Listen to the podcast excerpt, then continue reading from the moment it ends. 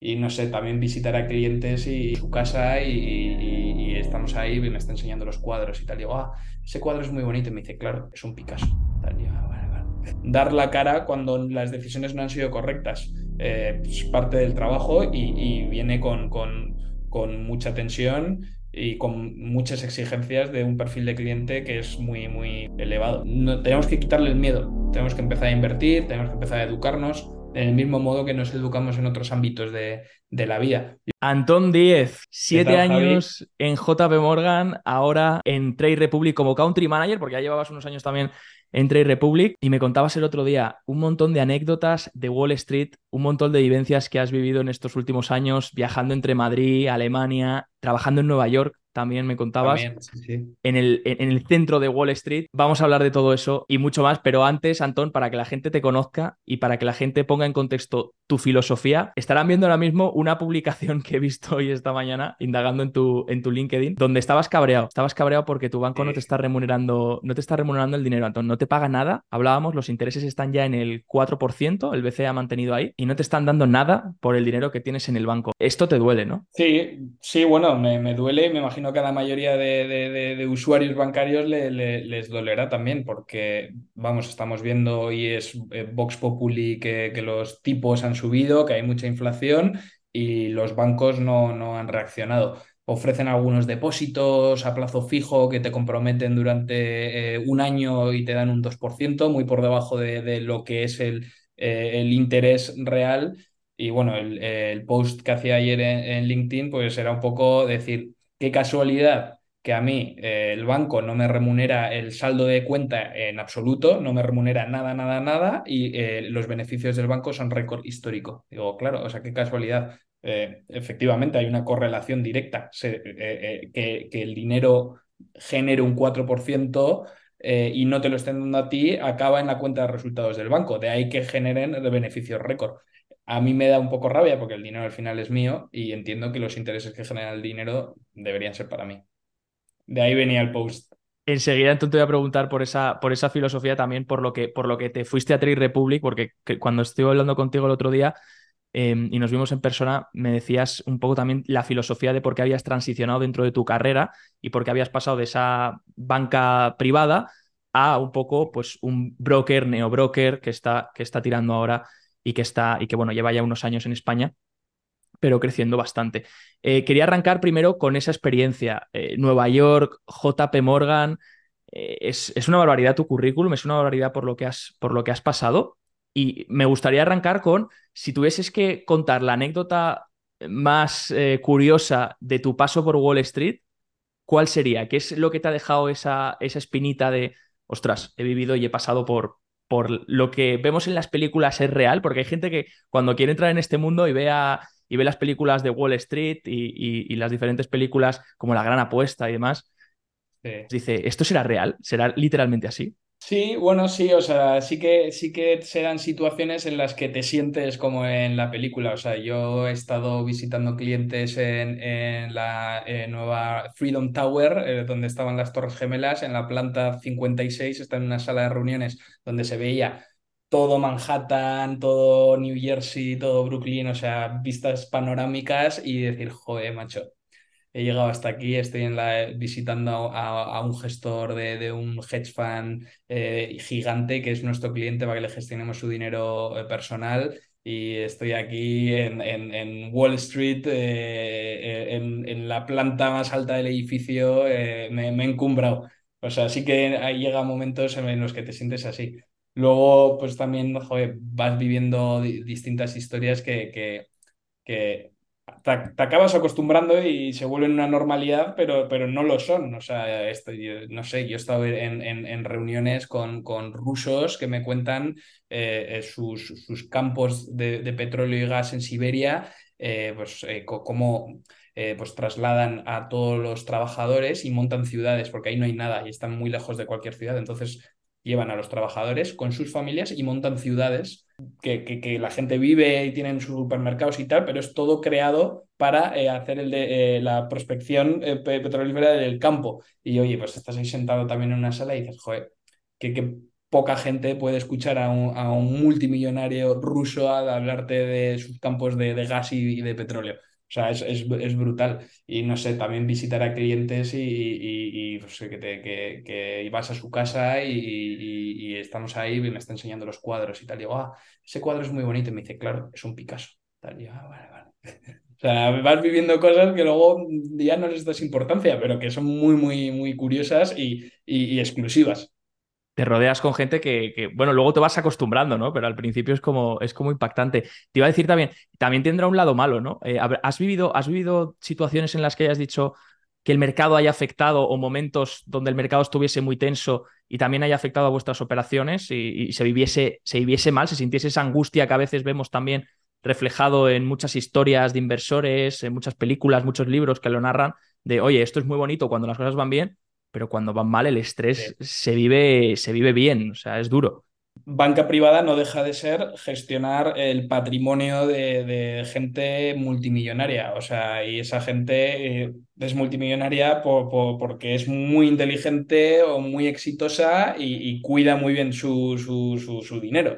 Entonces, cuando las cosas van mal, eh, hay mucha tensión. O sea, no, nos olvidemos de, la importancia de, los pilares de la salud, del amor, el dinero. O sea, si obviamente eh, está cayendo el mercado eh, un, 20% en lo que va del año y tal, hay tensión y la gente está muy preocupada y tú, tu labor como, como asesor financiero es navegar esa situación. defender las decisiones que se han tomado de inversión eh, apaciguar a tu, a tu cliente para que no tome decisiones precipitadas. Y, eso es, es, bastante difícil. Eh, salirse cuando el mercado ha caído muchísimo, por ejemplo, eh, en, la pandemia, es un error del que luego no te recuperas. al final se vio, la, cayó la bolsa un montón, la gente estaba súper asustada porque parecía el fin del mundo y la realidad es que luego hubo un rebote que, superó el nivel inicial de la bolsa. Si tú te sales eh, abajo y te vas a efectivo o lo que sea y estabas invertido en renta variable, no vas a recuperar esas pérdidas. Entonces, eh, la disciplina de inversión, eh, apaciguar al cliente cuando está nervioso, defender porque se han tomado determinadas decisiones, dar la cara cuando las decisiones no han sido correctas, es parte del trabajo y, viene con, con, con mucha tensión y con muchas exigencias de un perfil de cliente que es muy, muy, muy eh, elevado. Te acabas volviendo un poco psicólogo, ¿no, Antón? Más que, más que inversor, te acabas volviendo, o más que banquero, te acabas volviendo un poco psicólogo de, de todas estas personas que te llaman en cualquier momento, ¿no? Sí, al final eh, construyes una relación de, confianza con ellos. al final tú llevas una parte muy privada e, importante de, de, su vida y al final pues, acabas formando parte de, en, muchas, en muchas ocasiones, parte de la familia. O sea, al final ellos te ven como alguien que, que sabe algo muy privado de ellos, que es cuánto dinero tienen, ¿sabes? Y encima se lo gestionas. Entonces, eh, ellos confían en ti, por eso son capaces de hablar de dinero, son capaces de, de, escucharte eh, en cuanto a temas de inversiones, cuando es gente pues oye, lo que he dicho, pues de mucho éxito, empresarios, ejecutivos, eh, familias con un legado importante, pues que te, que te escuchen al final es porque, porque has generado esa relación de confianza. Y normalmente pues esa confianza se expande en otros ámbitos. Pues acabas hablando de, de los hijos, de los estudios, de la vida, de las aficiones y tal. Entonces se construyen relaciones muy, muy cercanas. De, ahí lo que muchas veces se ha dicho de no, los banqueros privados eh, profesionales del golf, ¿sabes? Pues, pues, sí, pues si, si tu cliente, pues en lugar de, eh, estar en una sala, pues ese día prefiere ir a comer o prefiere ir a jugar al golf o algo así, pues eh, puedes aprovechar para, para, construir esa relación o para hablar de inversiones mientras haces otras actividades. Porque esta gente que me, que me cuentas, hablamos de miles, o sea, no miles de millones a lo mejor, a lo mejor habrá algún cliente que sí, pero hablamos de algunos cuantos millones, eh, la mayoría, de lo que gestionaréis y mm, de lo que gestionabais. Y claro, no da miedo en el momento en el que te dan, por ejemplo, yo me imagino, ¿eh? me viene un cliente y me dice, toma 10 millones. A mí me daría un poco de miedo y de reparo decir, ¿qué hago yo con 10 millones? Porque mi capital privado no, no llega a ese nivel y es como me está dando una persona eh, con mucho más capital su dinero a mí que yo todavía no he gestionado mi capital con ese patrimonio, ¿no? ¿Cómo se supera ese miedo? Que al final un poco va ligado también al miedo de invertir, ¿no? Que tienen las personas, que a veces es, yo recuerdo, ahora mi cartera a lo mejor puede variar pues, pues en momentos volátiles, mil dólares arriba, mil dólares abajo en el día. Pero cuando antes variaba y yo empezaba a arrancar y variaba un dólar, dos dólares, cinco dólares, recuerdo que sentía una presión en el pecho y me sentía fatal, ¿no? Debe ser un camino, ese miedo, ¿cómo se supera? Primero te acostumbras y luego también te das cuenta de que, de que la inversión es una disciplina, igual que, que, es casi una ciencia, ¿sabes? Hay una metodología detrás eh, que te lleva al éxito a largo plazo. Entonces, oye, a mí me está dando, eh, delegando ese, esa confianza a un cliente de gestionar su dinero. Yo sé que detrás de, lo que eh, nosotros hacíamos hay un trabajo previo de estudio, de análisis eh, y una disciplina a la hora de realizar inversiones que es la mejor manera de hacerlo. Es decir, no hay otra manera que no sea esa. Eh, y esa es la correcta. Otra cosa es que luego la bolsa o, los distintos activos, la rentabilidad no te acompañe en el corto plazo, haya momentos de tensión que hemos hablado. Pero si tú eres eh, disciplinado, hacer las cosas bien, los resultados acaban llegando. Entonces, le quitas el miedo porque tú sabes que lo que le estás recomendando al cliente es la manera correcta de proceder con su dinero y no hay otra. Y de hecho, si me remonto a años antes de JP Morgan, yo empecé mi carrera eh, como ejecutivo de cuentas de Inversis.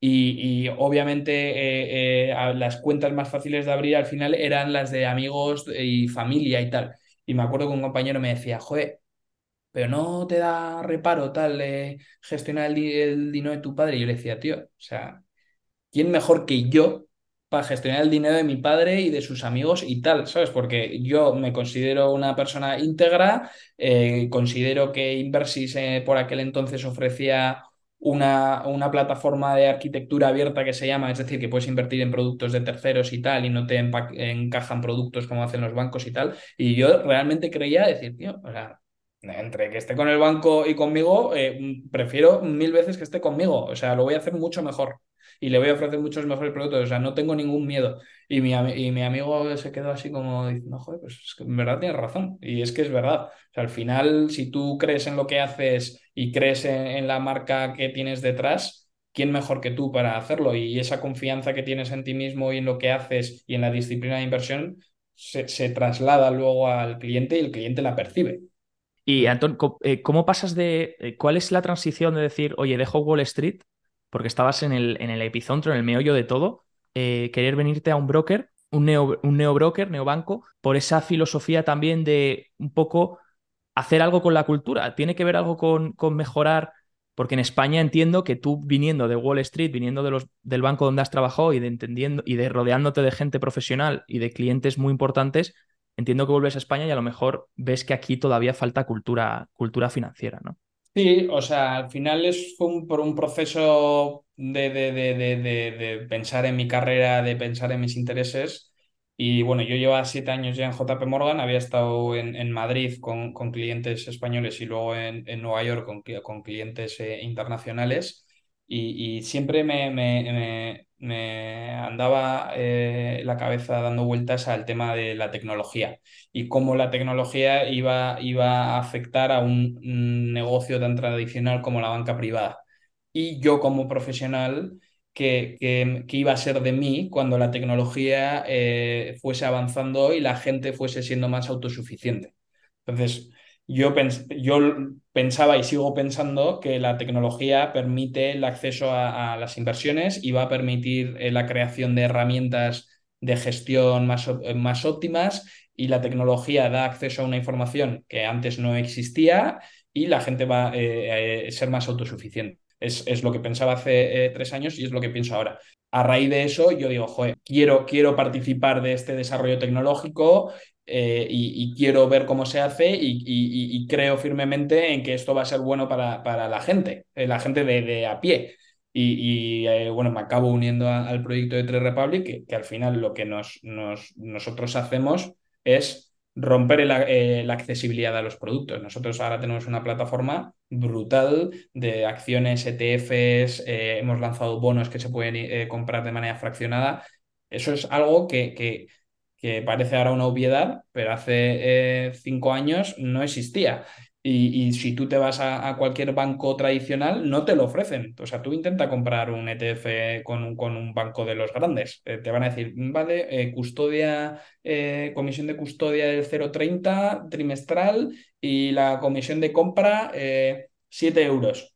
Y yo, pues es que quiero invertir 300 mm, euros al mes. O sea, ¿cómo que 7 euros? O sea, 7 euros de 300 es imposible que yo la suma y no me vas a permitir ir invirtiendo mientras eh, voy generando ese excedente de, los ingresos que recibo por mi trabajo. Entonces, eh, la realidad es que, no, no, no existe. Eh, nosotros damos esa accesibilidad sin importes mínimos, fácil de, usar, productos de, mucha calidad de, de, tanto pues hoy gestoras internacionales que, que ofrecen ETFs de, de, primer nivel, o sea, nosotros rompemos con todo eso. Eh, la gente tiene que quitarle el miedo a eh, invertir de manera disciplinada a largo plazo, porque al final, oye, si tú sabes que, que eres joven, que quieres invertir para tu jubilación, que tienes este excedente de dinero que, que, que lo quieres destinar al ahorro, pues oye, con una plataforma como la nuestra vas invirtiendo poco a poco en una serie de, ETFs o, de acciones o lo, que, o lo que te guste y lo vas haciendo de manera diversificada y disciplinada y te va a ir seguramente muy bien. Y hay un montón de creadores de contenido, un montón de información ahora que te explica cómo hacerlo. Pues nosotros no, tenemos que quitarle el miedo, tenemos que empezar a invertir, tenemos que empezar a educarnos en el mismo modo que nos educamos en otros ámbitos de, de, la vida. Yo siempre pongo el ejemplo, joder, luego cuando vamos a arreglar el coche o cuando nos vamos a comprar un móvil, aquí todo el mundo tiene una opinión bastante firme de lo que es bueno y de lo que es no. No, yo me quiero, me compro el Huawei o me compro el, iPhone porque tal, porque tal, y el dinero bueno, pero es una tal, o, arreglas el coche y es no, porque este taller es el mejor, porque las ruedas me han costado, no sé, o sea, la gente va ahí con confianza y decir, oye, esto es lo que quiero y está bien. Luego con las inversiones es como, ay, no sé, no sé, y digo, coño, ves, es tu dinero, ¿sabes? Ahí la gente no pilota tanto. Sí, pero, pero porque piensan que es muy difícil y cierran los ojos.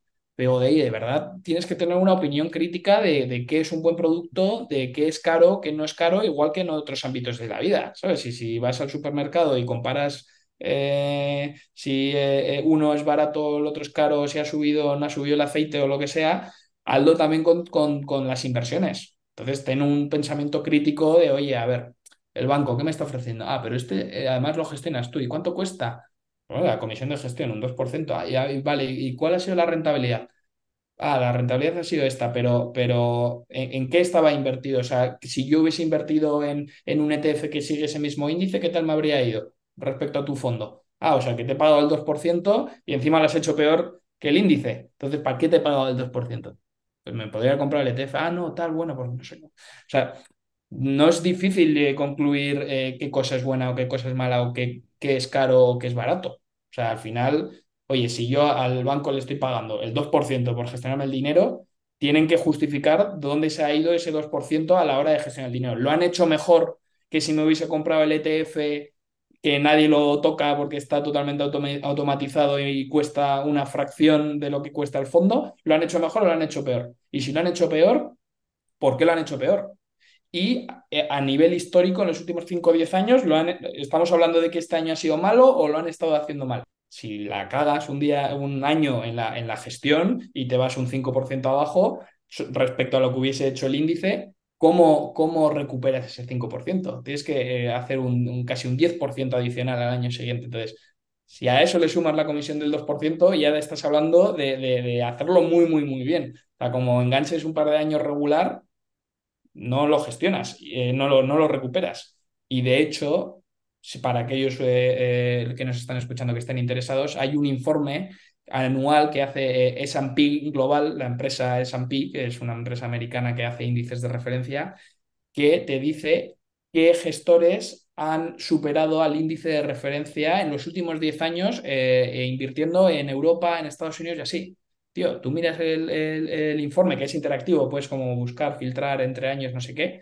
A 10 años, eh, para Europa, creo que el 90% no han superado el, índice a su índice de referencia. O sea que todos encima han perdido dinero y les has pagado unas comisiones más altas que las que hubieses pagado invirtiendo de manera indexada.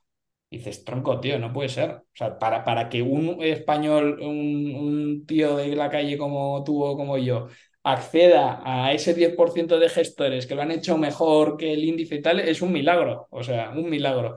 Eh, entonces, la, la, realidad es esa, que la gente tiene que educarse y saber qué es bueno y qué es malo y que luego es una industria muy, muy eh, complicada en el sentido de que muy poca gente realmente lo hace bien y la mayoría de actores en la industria española eh, lo que ofrecen no es, no es lo mejor. Efectivamente. y, me remonto al informe ese que comentabas, donde, donde casi todos pierden. Y es verdad, si comparas, y sobre todo a largo plazo, ¿no? Pasados unos cuantos años, hay muy poco porcentaje de gestores activos bate a, bate a su índice de referencia. Y hablabas también de todas las novedades. Se me ocurre, por ejemplo, el Quant. Es que con todas las novedades, eh, ahora que está más de moda eh, la forma de invertir de los quant, eh, pues coger datos, estadística, al final decías, es una ciencia, ¿no? Y, pues eso permite estrategias que ya están ahí, que ya están demostradas, que están backtesteadas y que, y que funcionan, ¿no? Y que, y que pueden ser extremadamente interesantes. Y me recuerda lo que has dicho de lo de los fondos. Yo recuerdo cuando una vez, hace seis años creo que fue ya, quería entrar en un ETF específico y me voy al banco y me dicen, bueno, aquí tienes la lista de los que tenemos disponibles. Y ETFs en ese momento, recuerdo que además los ETFs han pegado un boom, porque antes eran más bien fondos. En España no había casi ETFs. Y empezaron a pegar un boom como alrededor de 2016, 2017. Y yo recuerdo que les pido un ETF y me dicen, bueno, este ETF no lo tenemos listado, son 30.000 euros para que te lo listemos. Le dije, bueno, ¿me lo podéis poner? Sí, no hay problema, pero 30.000 euros de inversión inicial. ya, se me va bastante, bastante dinero para, para si quería diversificar en varios ETFs, simplemente tener que poner 30.000, más luego lo que tú dices, los costes, las comisiones. Al final acabas pagando más en intereses y comisiones que en, que en el propio, que, que invertir. O sea que al final lo acabas, acabas invirtiendo mucho menos dinero. Y eso si encima lo haces eh, lo haces durante periodo repetitivo en el tiempo, como decías, de un sistema de ahorro, al final te acabas topando con unas comisiones que es que pueden incluso superar tu rentabilidad anual, ¿no? Y, hasta aquí eh, algo muy interesante. También recuerdo los amigos que me decían, eh, bueno, llevo este fondo eh, que me compró mi padre. Te miras, el fondo y lleva palmando 10 años. Y es, ostras, tío. Pero haber, haber cambiado eso, ¿no? Sobre todo en un entorno donde no ha preocupado, fíjate, qué importante es, Antón, todo lo que comentas, pero en un entorno en el que no ha preocupado tanto la inflación, porque no hemos vivido, o sea, literalmente los últimos 40 años, que son la gente que, que a día de hoy invierte y que a día de hoy gestiona, los gestores actuales no han vivido un periodo de inflación de doble dígito. Jamás. Mm. Hay que remontarse a los 80 para ver un periodo de doble dígito de inflación.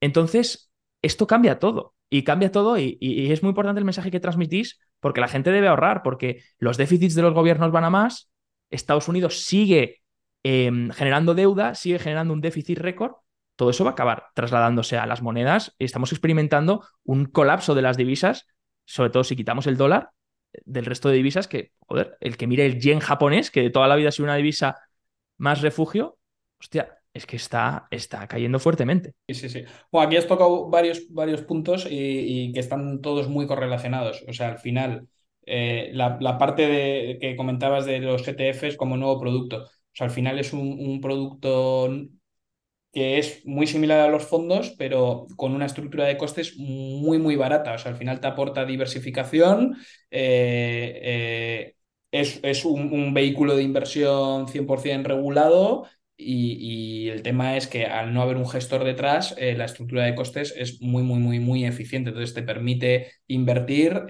minimizando los costes y sin necesidad de que haya un gestor detrás. Esto eh, eh, a largo plazo es muy interesante porque si tú piensas eh, cómo afecta un 2% de comisión anual en tu dinero a largo plazo, al cabo de 21 años has pagado casi el 100% de tu patrimonio en comisiones. Si a eso le sumas el, efecto compuesto de ese dinero que has ido perdiendo eh, mes a mes, estamos hablando casi un 150% de tu patrimonio. O sea que al final sí que va importando. Si tú haces lo mismo con un ETF y en lugar del 2% pagas el 0,10 o el 0,20, ese dinero te lo estás quedando tú. Entonces, eh, los ETFs a nivel europeo eh, están creciendo increíblemente. O sea, en Alemania es eh, un caso de éxito brutal. En España vamos un poco por detrás porque hay un problema de accesibilidad y hay una, sensación de que eh, no, los fondos de inversiones que son traspasables. o los planes de pensiones te, puedes deducir. Hasta que no lo sean. Hasta que no lo sean. Pero es que al final yo le digo a mucha gente, ¿y qué más da? ¿Qué más da que sea traspasable si se están llevando un 2% al año? Eh, o sea, el día que lo traspases eh, y has perdido más dinero que, que si tú hubieses invertido en un ETF a largo plazo y tienes tú ese dinero. O sea, que la gente no se deje llevar por, por la fiscalidad tanto y también sea más crítica con el producto en sí, con los costes, porque al final es lo comido por lo sorbido. Eh, eso por un lado. Eh, la inflación, efectivamente, es algo que, nosotros apenas hemos vivido y, me alegro que la gente lo esté viendo, porque al final la inversión a largo plazo lo que trata de evitar es que tu, que tu dinero pierda valor. Entonces, una, una inflación de doble dígito es una buena lección para todos y le está haciendo a la gente mirar las inversiones y mirar las cuentas remuneradas y mirar las letras del tesoro y, por, y, la gente está siendo consciente. O sea, yo me no me alegro porque es, es una putada, eh, hablando mal y pronto, que haya tanta inflación, pero está sirviendo para acelerar la educación financiera y la gente está diciendo, ostras, ¿pero qué significa esto de un 10% de inflación? Pues significa que el mismo dinero que tienes ahora dentro de un año eh, va a valer menos y vas a poder comprar menos cosas. Y, lo estás viendo con el aceite en el supermercado de, de, que lo comprabas por 5 euros y ahora lo estás comprando por 8. O sea, eso es inflación. ¿Sabes? Que la misma botella de aceite que tienes en tu casa para freír eh, te está costando 8 euros eh, y el año pasado te costaba 5. Si tú eh, tus 5 euros no los inviertes, van a ser 5 euros de ahora y dentro de 10 años. Entonces, imagínate con 5 euros lo que vas a poder comprar dentro de 10 años. O sea, no vas a poder comprar ni una botella, ni media, ni un tercio. Cambio, si tú inviertes y, y participas del crecimiento económico, esos 5 euros igual acaban siendo 6 o 7 o 8 o lo que sea y entonces pues tu dinero eh, seguirá permitiéndote eh, eh, comprar las mismas cosas que comprabas antes, si lo dejas para o no. Entonces, esa es la lectura y que tienes que hacer de la inflación con la inversión a largo plazo y la inversión a largo plazo con los costes. Entonces, oye, eh, si el 2% al cabo de 20, de 20 años supone un 100% de mi patrimonio en comisiones, ojalá ese 100% de patrimonio, o sea, si he invertido 10.000, otros 10.000 que se ha quedado el banco en comisiones, en rentabilidades que no me llevo y tal, esos 10.000 podrían ser míos. Entonces, oye, de cara a la inflación o, generar patrimonio a largo plazo ahorro, pues prefiero que ese dinero esté conmigo porque va a ser, me va a permitir comprar más cosas, ¿no? Y luego, eh, ya por terminar, la parte del de, déficit. O sea, a mí me parece un, drama eh, social, o sea, eh, llevar, la, la, gestión de, los países con déficit, o sea, tú, que la gente, los que nos estén escuchando, lo piensen en su casa, o sea, tú imagínate que vives y cada año te gastas más de lo que ingresas, o sea, ¿dónde vas a acabar? ¿Sabes? Como casa, ¿sabes?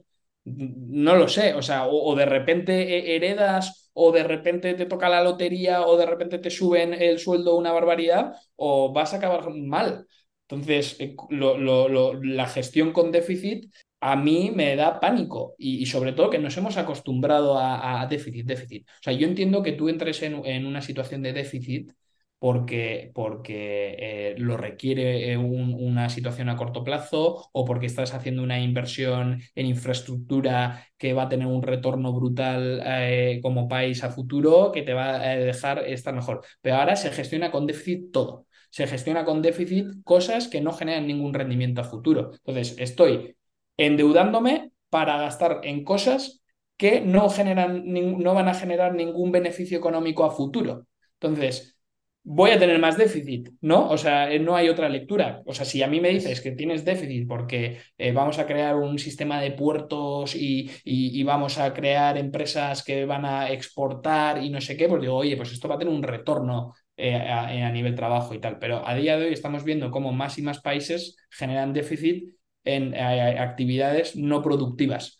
En, en, gasto público, en crecer las administraciones, etcétera, y a mí eso me da mucho miedo. O sea, me da miedo que, que, nos endeudemos para cosas que, que no, no, generan retorno y que no, y, por tanto no vas a poder solventar tu situación de déficit. Antón, al final es un poco lo que, lo que comentas, ¿no? Que mm, invertir no es, ya no es una opción, es una, es una obligación. Eh, con la inflación que estamos viviendo, con los déficits que tienen los gobiernos, invertir es cada vez, es cada vez más necesario.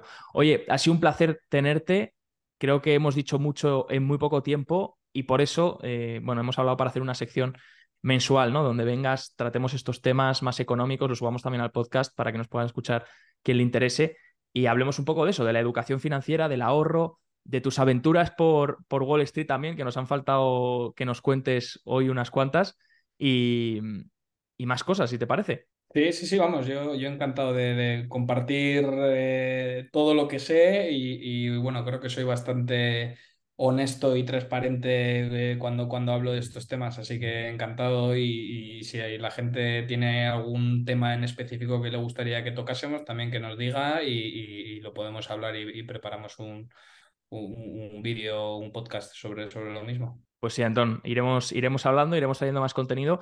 No olvides suscribirte para estar atento y en la descripción toda la información sobre Trade Republic, todo lo que comentaba Antón, tenéis eh, más información para el que le interese. Gracias por tu tiempo y un abrazo fuerte. Muchas gracias.